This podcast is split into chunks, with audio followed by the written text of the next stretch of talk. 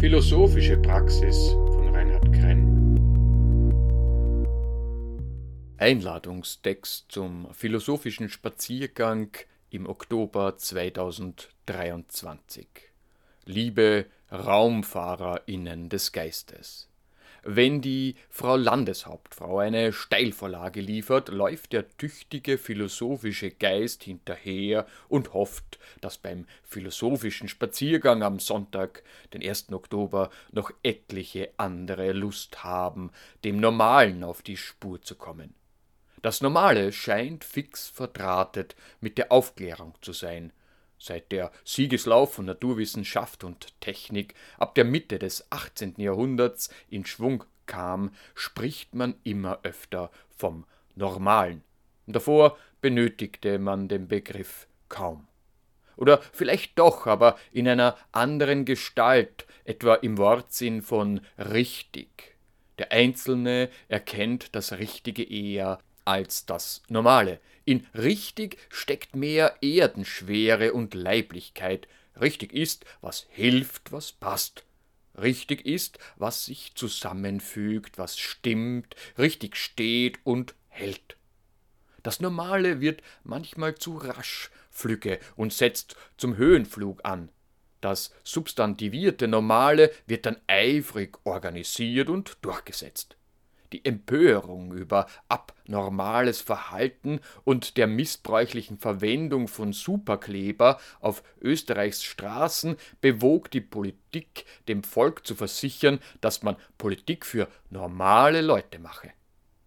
Wer rebellische Gefühle hat, der stellt das Normale in Frage und neigt zum Ungehorsam. Die Rebellion gegen das Aussterben aufgrund des Klimawandels trägt noch ein ziviles Gewand. Sollte das Normale nicht rechtzeitig von seinem Höhenflug zur Erde zurückkehren, steht zu befürchten, dass aus den zivilen Rebellen in naher Zukunft Bader, Enzlins und Meinhoffs werden und die militärische Tracht anprobieren. Richtig wäre, wenn sich am 1. Oktober Normale und jene, die das Normale für abnormal halten, gemeinsam Gedanken über die Frage, was ist normal machen.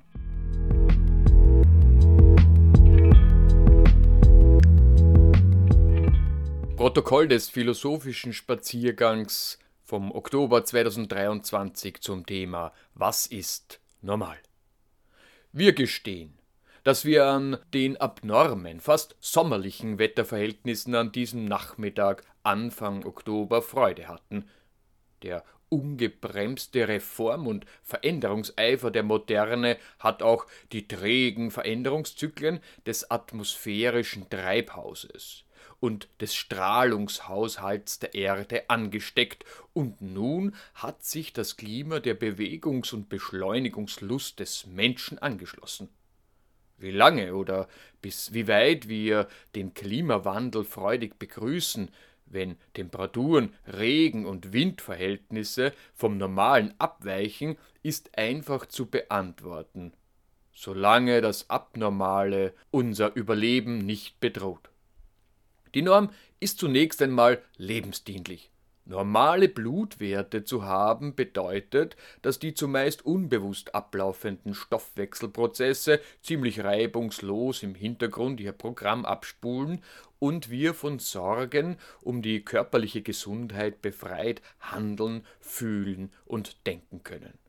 Wobei, das befreite, absichtslose Handeln ist eher die Ausnahme Zumeist handeln wir fokussiert auf irgendein Ziel hin ausgerichtet, welches wir für nützlich halten. Und nützlich ist zunächst einmal das zu tun, was andere von uns erwarten. Ein Verhaltenskodex, den wir im faktischen Abhängigkeitsverhältnis während der Kindheit rasch erlernen mussten. In den allermeisten Fällen entspricht die Erwartungshaltung der anderen den gängigen Normvorstellungen einer Gesellschaft, also einer Handlungsanleitung, die behaupten darf, das macht man so. Das, was man üblicherweise so macht, variiert natürlich je nach Kontext, in den sich die Soheit bettet. Im Kontext der Schule war es bis vor nicht allzu langer Zeit normal, dass der Lehrer hinter einem Katheder steht und seinen Schülern die gesammelten Weisheiten seines Fachgebiets zur Kenntnis bringt. Es war nicht normal, dass man das Lehrerpult vor Beginn der Unterrichtsstunde eifrig und sorgfältig mit Knoblauch einrieb, wie ein Teilnehmer des philosophischen Spaziergangs erzählte. Und so kam es, dass der geliebte und äh, weithin geschätzte Klassenvorstand nach der Beschwerde seines Kollegen über das übel riechende Katheder beim Direktor seiner Klasse abnormes Verhalten attestierte. Ein Katheder mit Knoblaucharoma ist keine Soheit in der Schule.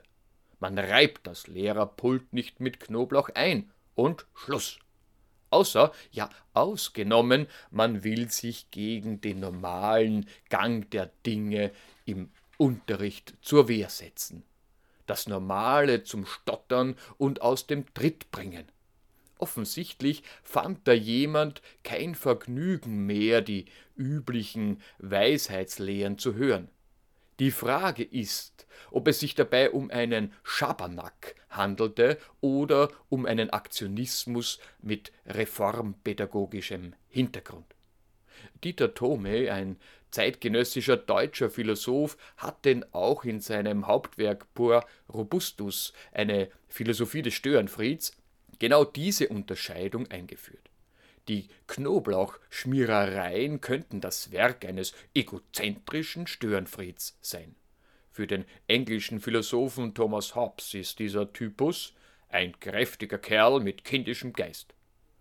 Oder aber das Knoblauchattentat geht auf Kosten eines nomozentrischen Störenfrieds, der gegen eine Ordnung kämpft, um an die Stelle der alten Norm eine neue zu setzen. Das wäre dann in unserem Fall jemand mit reformpädagogischen Absichten.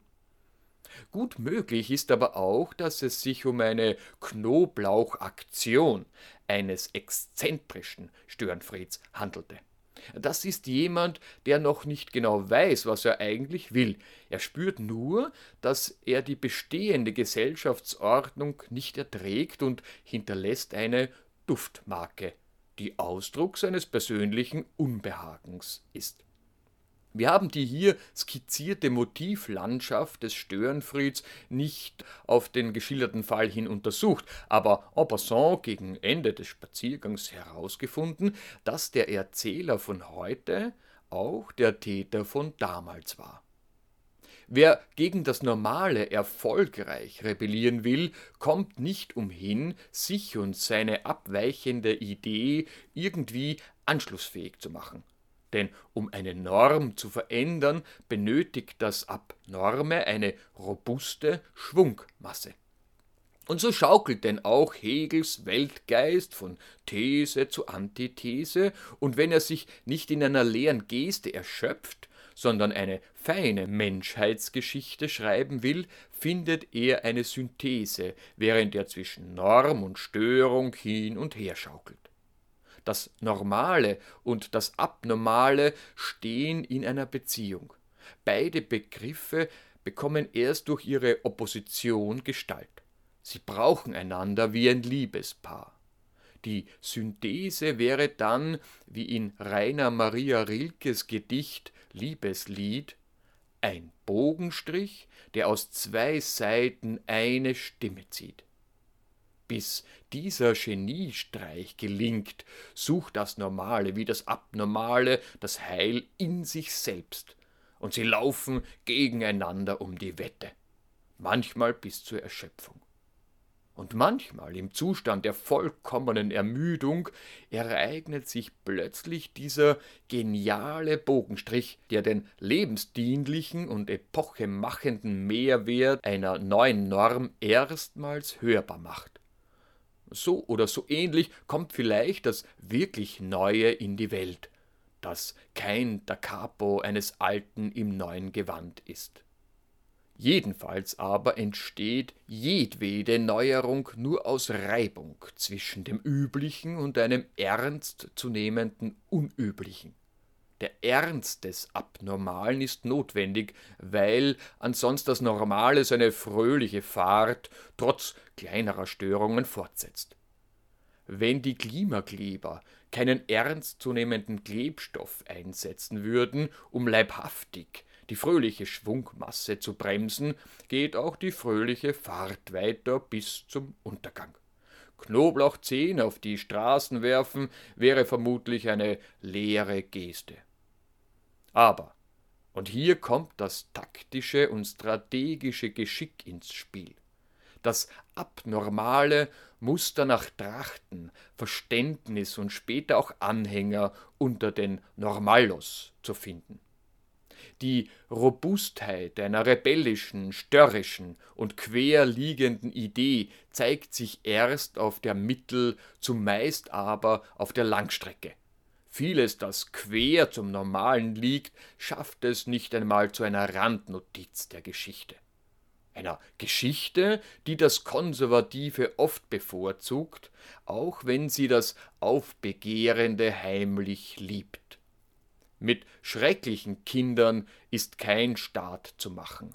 Um eine organisierte und daher schlagkräftige Gesellschaft zu formen, die Freiheit für den Einzelnen erst ermöglicht, ist Disziplin und Normierung nötig. Das Paradoxon besteht darin, dass Freiheit Maß und Verantwortung braucht, damit die Rebellion nicht zur leeren, fröhlichen Fahrt verkommt, auf der die eigenen Kinder verspeist werden. Und so gesellt sich zum Begriff des Normalen auch der des Richtigen hinzu. Denn richtig normal kann nur jenes sein, das lange standfest bleibt, das sich bewährt und das aber auch die Zeichen der Zeit erkennt, um dem neuen Raum für seine Entwicklung zu geben. Das richtig Normale denkt sich die Soheit generativ und ganz, weder zeitlich zerstückelt in legislativ oder singulären Lebensperioden, noch räumlich gebrochen in kleine und kleinste soziale Teilrepubliken. Und damit ist das richtig normale Denken eine unmögliche Denkfigur, die man auf ewig begehrenswert findet.